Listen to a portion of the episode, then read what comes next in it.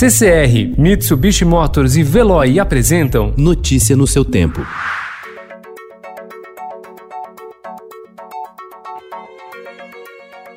Olá, seja bem-vindo. Hoje é segunda-feira, 29 de junho de 2020. Eu sou Gustavo Toledo, ao meu lado, Alessandra Romano. E estes são os principais destaques do jornal Estado de São Paulo. Crise derruba a renda de microempreendedor para um salário. Sete em dez recebem R$ 1.088 mensais. Antes da pandemia, 80% ganhavam acima disso. Mundo passa de 500 mil mortos pelo coronavírus. Brasil tem 57.658 mortos. Saúde gasta menos de um terço de verba contra a pandemia. Uma cidade diferente. Para quem vai sair às ruas depois de muito tempo, São Paulo tornou-se uma cidade cheia de placas de aluga-se e de gente com máscaras no queixo.